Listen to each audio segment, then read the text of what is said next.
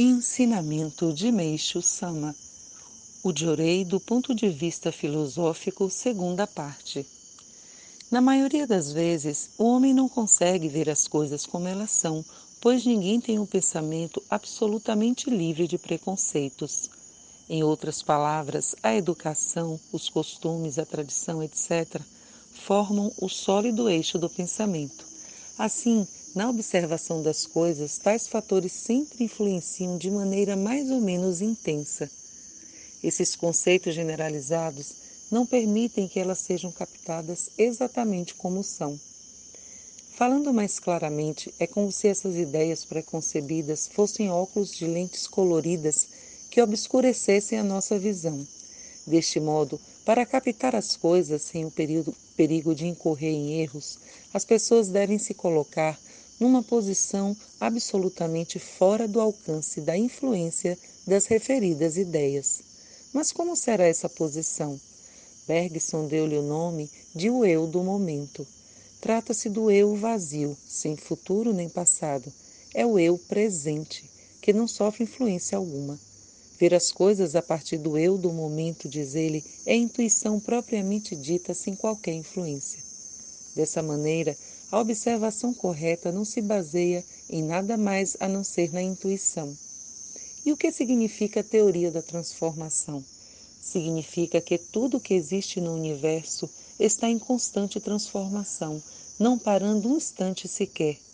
O mundo de ontem, o Japão de ontem, o eu de ontem, obviamente não são os mesmos de hoje. Assim, a cultura, a política, a medicina, a economia, a arte de ontem não são as mesmas de hoje. Com base nesse raciocínio, o que se pensava ser verdade ontem pode ser que hoje já não seja. Se a verdade desmoronar é porque era falsa. Por outro lado, se não desmoronar, é a própria verdade, ou pelo menos algo que se lhe aproxima. Podemos também falar em verdade manifestada no tempo. A história registra fatos que, por dezenas ou centenas de anos, foram considerados verdades irrefutáveis, mas hoje chegou-se à conclusão de que, paradoxalmente, eles não eram verdades. Considero a filosofia de Bergson de grande utilidade para a apreensão da verdade sobre o Diorei e a medicina ocidental. Há aqui um fato a que devemos prestar bastante atenção. Muitos doentes vêm a nós em busca do Jorei por não terem conseguido a cura através da medicina, na qual depositavam absoluta confiança. E o que que acontece? Não são curados pelos tratamentos em que confiam, mas por aquele que encaram com desconfiança, resultado muito estranho.